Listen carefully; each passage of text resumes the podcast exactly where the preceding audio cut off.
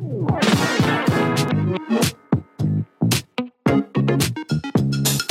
家好，我们是米走大学，我是周伟航。我是甜甜，好，走我们有没有中啦？二十一集十八禁节目，请十八岁以下左转出去。那我们今天要来看的主题啊，是所谓性欲很强跟外貌的连结。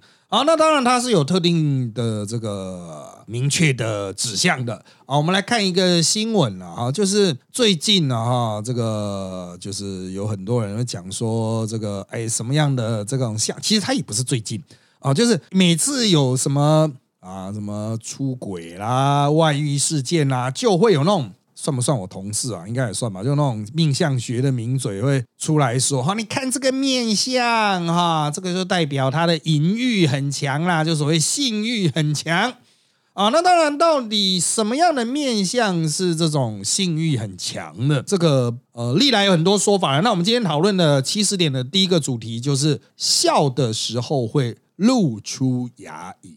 当然，大多数人会知道说，哎，有时候会讲说什么鼻子很大，然后鸡鸡很大这样子啊啊。那这个等下我们排后面讲啊。这个露出牙龈啊，这个露齿笑或露龈笑哈，呃，就被很多有传统面相学坚持的人视为是一个蛮明确的标的啊。不过年轻人可能不知道了。啊，就是他会觉得说，哎啊，这个的逻辑到底是长在哪里？我也是最近才知道。对啊，就是好像好像逻逻辑上很难解释啊。好，那还有另外一个啊，面相学的就是夫妻宫啊。好，夫妻宫就是那个眼尾哦，就是一般我们讲眼角啊，就是大家如果有戴眼镜的话会遮住的地方啊。夫妻宫饱满，那这个夫妻宫饱满是什么样的意思？就是它是有点外凸的。哦，就是你眼角这边会有点外凸，哦，就眼鱼尾的这边尖尖的地方。那如果凹下去，可能就是有一点能力上的不足啊，就是有点干巴巴的那种感觉哈，那就能力上的不足，这是夫妻宫。不过一般哈，因为我们现在人戴眼镜很多，这边通常会被遮掉啊，大家也比较不会看到这个部分。那再来就是鼻子了哈，鼻子就是大。哦，通常会被说是生殖器很大等等的哈，那这个大宽厚啊、蒜头鼻等等啊，都被视为是性欲强啊这种最常见的一种外表的象征呐。哦，不过这个也是因为它最常见啊，所以大家会这个已经有蛮多讨论了。那现在我们已经焦点慢慢凝聚了啊，就是大家会认为说哦，鼻子可能在呃，包括生基因上，也许可以去解释生殖器会比较大吧，可是。性欲强跟生殖器大小不见得有直接相关呢。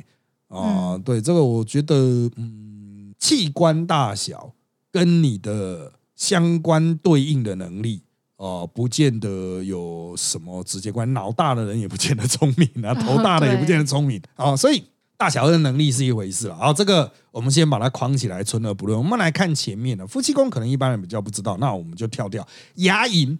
露牙龈这件事情，我觉得讨论起来其实争议性就会很大哦，因为啊，现在大家的讲求就是这个表达自己的情绪不要太过含蓄哦，所以你开心的笑应该是还好哦，甚至有时候大家还会鼓励要开心的笑，拍照的时候啊啊，都已经不是那种微笑而已，希望你大笑啊，不顾形象大笑，因此你不要说是牙龈哦。哦，口腔内部有些人可能都会笑笑到被干到啊。那用这个角度去讲性欲强弱哈，嗯，好吧，那我先听一下甜甜的意见，我再来加我的这个个人的分析好了。因为我小时候算是有有点龅牙，然后上面我们牙上面又多长一颗，然后可能我也不知道是不是这原因啦，反正我的牙龈就是。大笑的时候会看起来肉很多。其实我我从小就不是很喜欢我的牙龈。嗯，对。然后最近听长辈说才知道，原来露牙龈大笑的女生性欲代表很强，是从面相学来看。嗯嗯。然后我就很惊讶，所以我就去查这件事情。结果我就是看到的结果就是内容上面写说，露牙龈的女生性。就是对于性会比较主动，然后外向大方，然后情欲也会表现的很明显。嗯，我看到的时候我就很傻眼，因为我觉得蛮不准的。嗯，对，我觉得就是这种东西，因为因为我本来就是，我觉得我算是内向的人，然后我也不太会想要去，就是跟就是跟朋友出去的时候，他们在讨论这些事情，我都不太会去参与这样子。嗯，对，所以我觉得蛮不准。然后另外也有看到，就像老师刚刚前面说的，鼻子又又大又宽，然后腹气功饱满的人，性欲很强这件事情。然后我之前其实也有听过，就是鼻子大，然后等于屌又大的意思，嗯就是这样子。然后后面就是，我觉得不用讲面相，就是很多东西可以用命运来解释的话，连星座的话，也很多人会说什么天蝎座啊，或是母羊座的人性欲很强之类的。然后如果你的朋友圈在聊星座的时候，他们就说：“哎、你很色，你就是就是你就是这个星座啊。”但我就觉得那个那那些人很可怜，因为他们就是那时候出生的，也没有办法。嗯，这个其实啊，当我们讲到所谓性欲强，哎，性器官大小，这还有客观可以比较。可是性欲强到底要怎么比较呢？啊，这个，比如说我们可能会说，哎，有一些内分泌激素你可以去量，可是一般人谁会没事去抽血量这种内分泌激素啊？而且你的那个激素不也是一天从早到晚可能也是不不见得是一致的吧？呃，就是可能就会随着你的生理的其他状况而去影响你的内分泌嘛。啊、所以性欲强弱这一点啊、当然男性跟女性就会有这个生理机制上的不同啊、那我们也不太可能实时去测定啊、那他有时候可能还牵涉到个人所处的环境或偏好。我就从一件事情开始做起手势好了，就是男生只要去当过兵的。不管当长当久，只要有当过一个礼拜以上的，应该都会有一个共同感觉，就是在当兵的时候，至少是在新兵的刚进去的阶段，性欲会低到非常低哦、那几乎是不会去思考到性的相关的议题。为什么？呃，那诶，甚至一度还谣传哦，国军会给大家打乖乖针哦、就是你一进去的时候会帮你打一针这样子哈、然后你就会没有性欲这样为什么会这样？啊、但是这是完全是都市传说，哦不存在这种针。哦，啊、就是他就是因为大家一定会觉得，哎，对啊，我性欲的确降低了。那为什么会降低呢？大家找不到答案啊，就会想说，哦，刚进来的时候他有帮我打什么预防针什么，哇，那一定是骗我的。哦，那一定就是什么乖乖针这样子哦。那当时到底有有没有打针的事情，我已经忘了。我有点抽血一定有啦，因为他要检验嘛。嗯，啊、但是呃，有没有打预防针这个，真的我我不太有印象，可能有流感吧，还是什么？因为如果我做相关高阶军官，我会觉得啊，大家都打流感预防针好了，哦、不然流感真的会挂掉很多人。可是大家为什么会想要为没有性欲去找出一个合理的理由呢？就是因为在当时大家性欲降到最低是一个普遍的现象。那为什么会有这种现象？根据我服役的经验，还有根据我带兵的经验，其实是精神压力太大。嗯，他我觉得是有一种精神压力过大造成的阳痿的现象。哦、就是我们经常讲说啊，现在的上班族啊，如果工作压力大，非常劳累啊，晚上回到家里啊，房事可能就会不太理想啊，表现不太理想啊，甚至有直接的障碍啊，阳痿啦或早泄啊等等啊，这个都是我们在当代社会生活经常会去，就是大家会去很常提到的一种状况，然后大家都觉得是合理的解释吧。好，所以放到军队呢，就是你刚去入伍的时候。从自由的环境一下进入到比较相对啦，不能讲呃绝对啊，就相对高压的环境。哦、你会变成一个被指挥的个体，不能有自己意见。哦、当然你会说，嗯，可是性欲这种事情，哦、也不是可以自己控制的吧？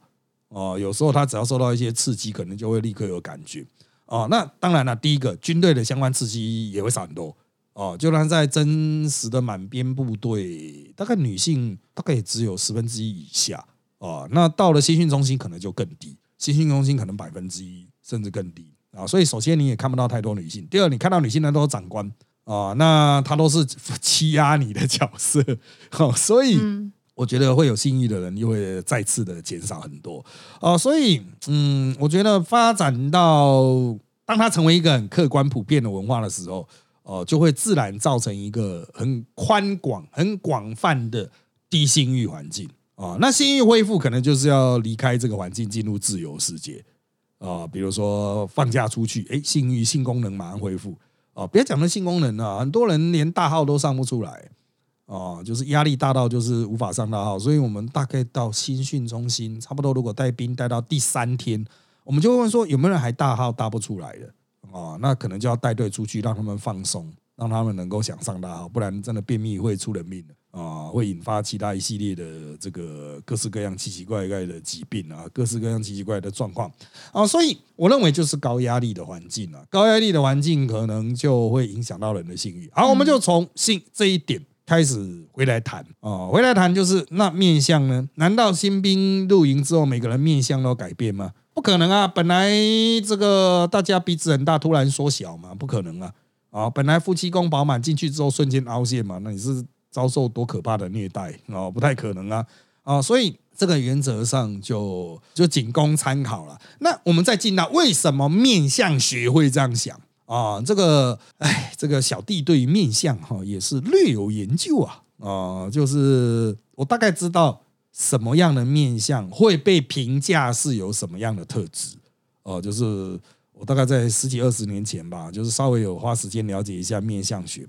那面相学的这种爱好者吧，或者是这种从业者，实际上他有在营业，比如说夜市的那，或是那种几年宫前面那一种啊，嗯，实际上有在营业的人，当然他们会说，哦，这是一种统计学上然后古代也会有统计啦，他去大概抓出哈，就是长这个面相有一个字在那边的人会有这样子的特质，但是就像你刚才有讲到星座嘛。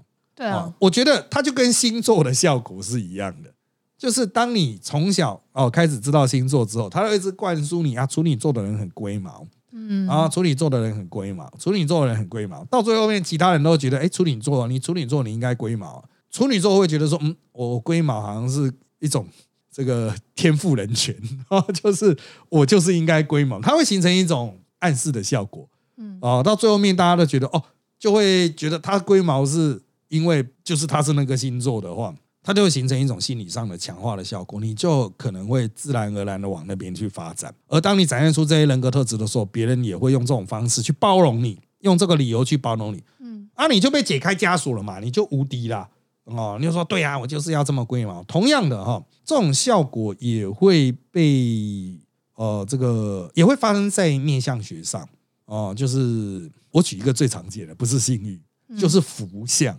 福相，福相，什么叫做有福气福气的福相？就脸圆圆呐，嗯啊，所以那种阿公阿妈就会觉得说啊，小朋友要有福气就要肥肥的这样子啊，就阿阿公阿妈就拼命灌食，把小朋友灌的很肥啊。之前我小时候啊，就是我阿公阿妈会跟我说，耳垂要很多，就是看起来面积很大的话会很有钱。嗯嗯嗯。然后我就小时候狂拉耳垂，看能不能会变大。对，这个就是。这种传统面相学真的 哦，就是它会形成一种心理上的，不能讲暗示，都已经是明示，就是这样子的命会比较好啊。所以这种老一辈的受到面相学影响比较大，他觉得小朋友就要胖啊，就要福福相福相一点啊，长大才会命好。啊，所以他们才会说小时候胖不是胖，长大自然会瘦下来这样子啊。只要有操劳、有压力会瘦下来，但小时候就要胖胖，也不能说是完全没有道理的。小朋友获得多一点营养，也许在古代真的是有其必要，不然不容易存活啊。啊，可是到了当代社会呢，我们小朋友获得营养要容易的太多了啊。那大家的生活环境条件也变得很好，你小时候胖，可能真的会一路胖到很老。哦，所以我们现在才会说，小朋友也要是这个正常的呃这种 BMI 值啊，不要过度肥胖啊，我们去控制这一点。那透过这个对于福相的执念哦，我们在当代社会也会有这一种明示或暗示，就是哦，你这个面相的人哦，大概会呈现出什么样的特质哦。所以各位可能不太知道，就是。我我这边要切出性欲的部分去讲，另外就是有狼顾之相啊，就是他那个眼神哈，看起来我要解释很难，因为我们是纯纯声音的节目，但是啊，你可以去网络 Google 一下什么叫狼顾之相，实际上啊，就是会让你看起来觉得有点邪气的啊那种眼神啊，在政治圈其实会特别在意这些人哦，我们到现在还是会去特别注意哦，这个人是狼顾之相啊，他的眼神是就是很杀的那一种，呃，可能艰险之人。啊，他要用在某些地方，当他在某些地方的时候，特别能发挥所长，但是要小心他背叛你，狼若回头，不是报恩就是报仇啊！所以，我们还是有一股来自于保守的那种传统的那种意识形态在悄悄影响我们社会。好，由此我们就可以带到牙龈的这个部分。其实露牙龈代表性欲强这件事情，它完全是来自于我们过去对于女性的那种礼节、礼仪或礼节上的压抑，就是女生笑要遮住嘴巴，不要让人家看到。那如果有女生笑不遮住嘴巴，会被认为是不守妇道。是因为以前会觉得女生笑要含蓄一点，对对对，就是有这种社会要求，哦男生才可以哈哈大笑，那女生就要躲起来，她的情绪要被隐藏。那女生可以被允许哭哦，但是不能公然的笑。那这种压抑，它就会形成说，那如果有女性笑得很开心的，那她是像男性的，她是比较不拘小节的。那负面的解读就是这个人是不守妇道的，他就成为一种性暗示。哦，也就是说露齿笑不遮嘴，一开始是不遮嘴笑，然后后来是露牙笑，然后是露牙龈笑的，可能就是逐步上升。哦，对于男性来讲，这可能就是呃某种性暗示啊、那因为就是很少见嘛。啊，这我们在很久之前的直播节目里面有提到了，在那种非常压抑的社会，女性只要稍微有点开放的动作，哦，比如在穆斯林国家，一个女性只要不包头巾的话，可能就会被男性视为是一种性暗示，啊，就是她是可以约炮的对象这样子。啊，那同样的，在这种比较保守的社会里面，女性露出牙龈，可能就代表就是她在勾引我，她在招引我的意思。那这个被转移到面相学里面的环节，就是啊，露出牙龈的女性，可能就代表她性欲很强，所以会招蜂引蝶。啊，吸引很多苍蝇。那当然，这就会形成很多美感的延伸。即便我们现在强调，就是说大家就是性别平权啊，啊，大家就是要尊重对方的身体自主啊，人家要怎么笑关你屁事啊。哦、那这个他可以自己觉得不好看，但是你不能觉得他这样子是不行的。就是我们现在当代会有这样的概念，可是大家还是会有相关受到相关影响吧。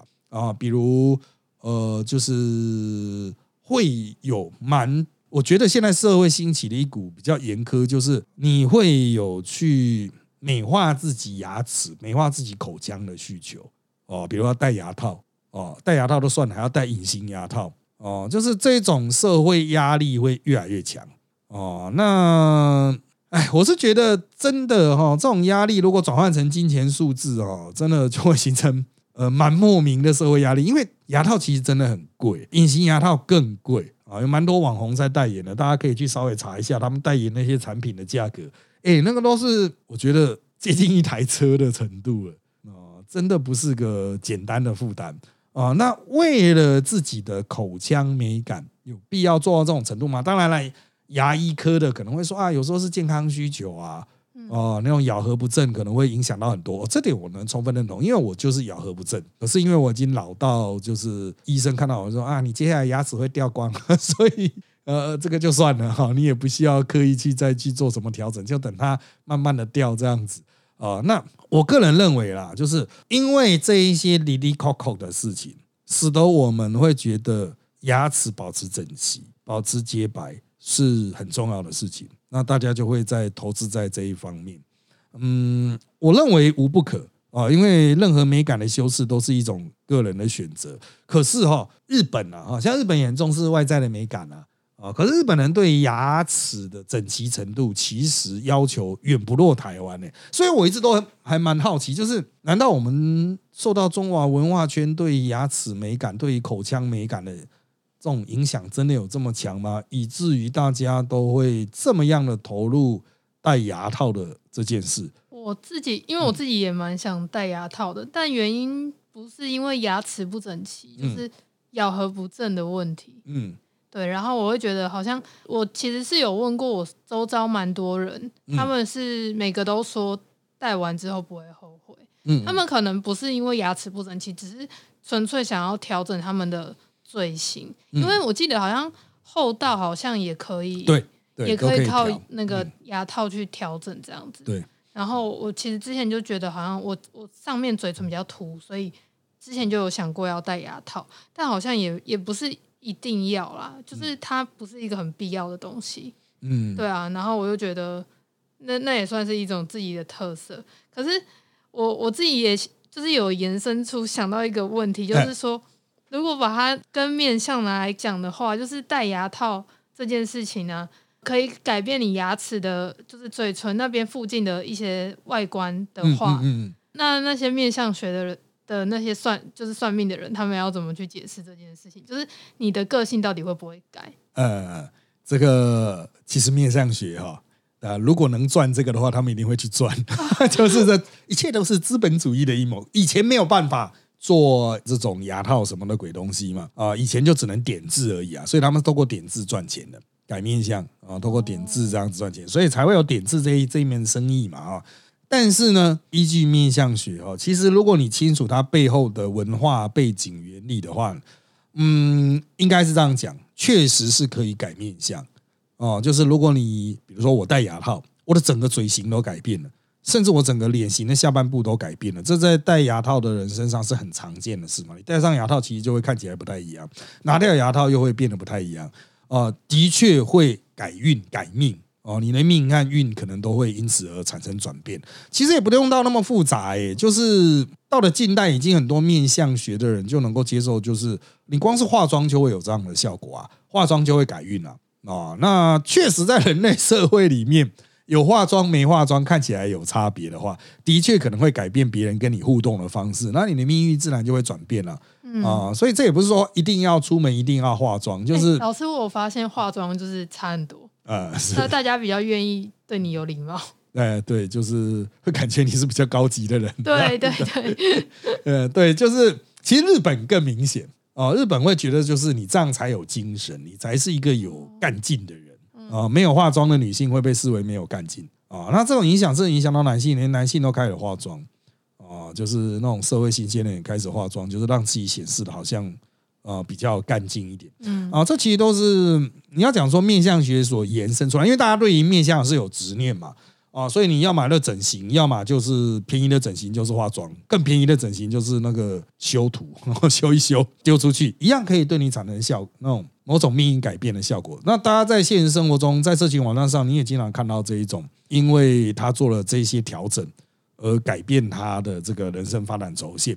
哦，就是原本可能就是不施脂粉是一种发展轴线，但是他开始化妆、开始修图之后，哎，感觉好像就是施加了一些。要素让它产生一些发展上的改变啊，所以我们当然内在也是有一定的加成的效果啊。有时候碰到同样外表人，但是那内在不同，还是可以去凸显一个个人特质。但是你去修外表，真的能够改变大家对你的那种投射啊？因为我们社会对于外表就是会有一个刻板印象嘛啊，就是说哦，这样看起来是这样子的人，那他会是一个什么样的性格？我们应该用什么样的方式跟他沟通啊？所以这是整体的氛围，所以。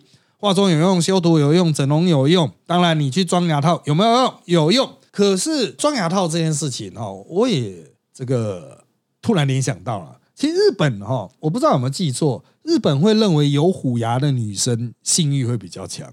老师之前好像不知道，小时候吧，我小时候就是好像有听过，好像大家会觉得有虎牙的女生很可爱。嗯，对啊，但日本他会觉得说，除了可爱之外，就是。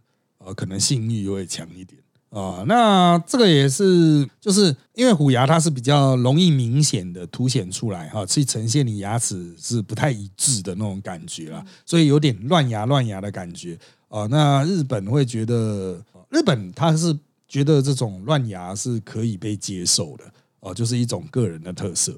哦，因为日本对牙齿美感古从古代就很奇怪啊，他们以前还要甚至还要涂黑诶，这样子。对，然后那拉到现在，就是你会发现这种诠释的差异性是很大的嘛。那我们在这种差异性之下，啊，我们可以去思考一点，就是当你去做牙套的时候，你就是把自己原本很有特色、纷乱的特质消灭，尽可能的消弭掉。然后呢，你把自己变成了一个标准版、理想版的那一种。牙齿的形式，或是理想版的长相，所以它就会出现一个很特别的状况哦。呃，在日本有一些偶像，因为日本偶像蛮多嘛，所以你可以去做出一些比较。日本有一些偶像刚出道的时候，他是原本的乱牙，可是呢，他去做牙套之后，然后拆牙套之后，他的人气却急速下降。为什么呢？因为他原来受到人家欢迎，其实也牵到这个乱牙的部分所造成自己的特殊性。啊。那一旦他完成这个牙齿的这个牙套的整个疗程之后，它这个特殊性消失了，它就是正常的一口白牙这样子，非常整齐，非常符合牙医对于整齐牙齿的那种要求。嗯，可是就变得很公式化，使得它原本的特色就消失了啊，人气反而下降。哦，通过这一点哦，反而可以刺激大家去思考，就是说，哎，哦，就是是不是要真的要去保持一些个人的特色哦？你取得了一个跟社会大众美感标准一致的牙齿之后，然后就变成一般大众了。嗯，哦，那当然，如果原来是在一般大众线以下的人哦，那你可能会觉得自己这样是提升啊。我从一般大众线以下比别人丑。变到跟人家一样，那是 OK。可是如果你原来是比别人美的人呢，你这样修了之后，有可能是意外让你掉下来，因为你反而把自己原本的一些个人差异性压下来了。哦，那嗯，这样真的好吗？哦，我觉得这个真的蛮值得大家去思考。有一些偶像真的是因此就是突然迈入职业生涯的末端啊，当然这也不是不好啊。哦，他也许出去呃过一般人的生活，反而这个。更适适合啊，不会那么特别，也不会那么凸显啊。从这边就可以延伸到啊，就是好，假设原本你笑的时候会露出牙龈，嗯，然后呢装了牙套之后啊，你的咬合变正了，然后你笑的时候也可以不露牙龈了，因为牙齿往内收啊，笑的时候也可以嘴也不会那么开。难道你性欲就突然降低了吗？没有吧？对啊，这个不太合逻辑。难道我吃饭吃起来更加的舒适，就咬合变正了，吃饭变得舒适，然后我性欲就降低？这不合理啊！所以我还是要去强调了，这没有什么科学的根据哦，这没有什么科学的根据。像猩猩跟人类长得很像。啊，因为他们的嘴唇的关系，所以猩猩很容易露出牙龈在笑。难道猩猩的性黑猩猩的性欲都很强吗？这也不见得吧。啊，黑猩猩也有强弱之别吧。啊，所以回归根本哈，就是它不会是一个纯生理上的那种特质哦。所以大家就不要认为说什么啊，自己内建好像有一些负面的因子啊。它其实是来自于社会的刻板印象，它有很久远的历史堆积。那这个历史堆积到底好不好？啊，那我们就可以去思考，如果不好的话，第一个我可以选择不要接受，我继续照我的样子去笑。呃，你要误解我心很强，那是你的错，不是我的错，这是第一种。第二种就是，我认为一般人就已经开始去体认到啊，就是随着时代改变了，性欲强或不强这件事情，第一个它的客观标准到底在哪里？啊，你有科学知识，你跟古代人比起来，最大的差别就是你有科学知识嘛。如果连你的科学知识都没办法去明确定义出什么性欲强弱，那你就只能选择去尊重啊。就算性欲强，那要关你什么事啊？那个就是选择去尊重其他每个人的特质哦，那是他自己的人生，那就照他的人生去活吧。啊，这个关你屁事啊！哈，少在那边出嘴，不要以为老是误以为人家想跟你打炮啊，没有这么爽的事情啊。好，那这个因为时间关系啊，我们这集内容就差不多到这边喽。请追踪我们米走大学脸书粉丝团、YouTube 频道，长我们的最新状况。也请在各大 p o c k e t 平台给我们五星好评。有意见也请在 YouTube 米走大学留言，让我们知道。谢谢大家的收听，那就在这边跟大家说拜拜，拜拜。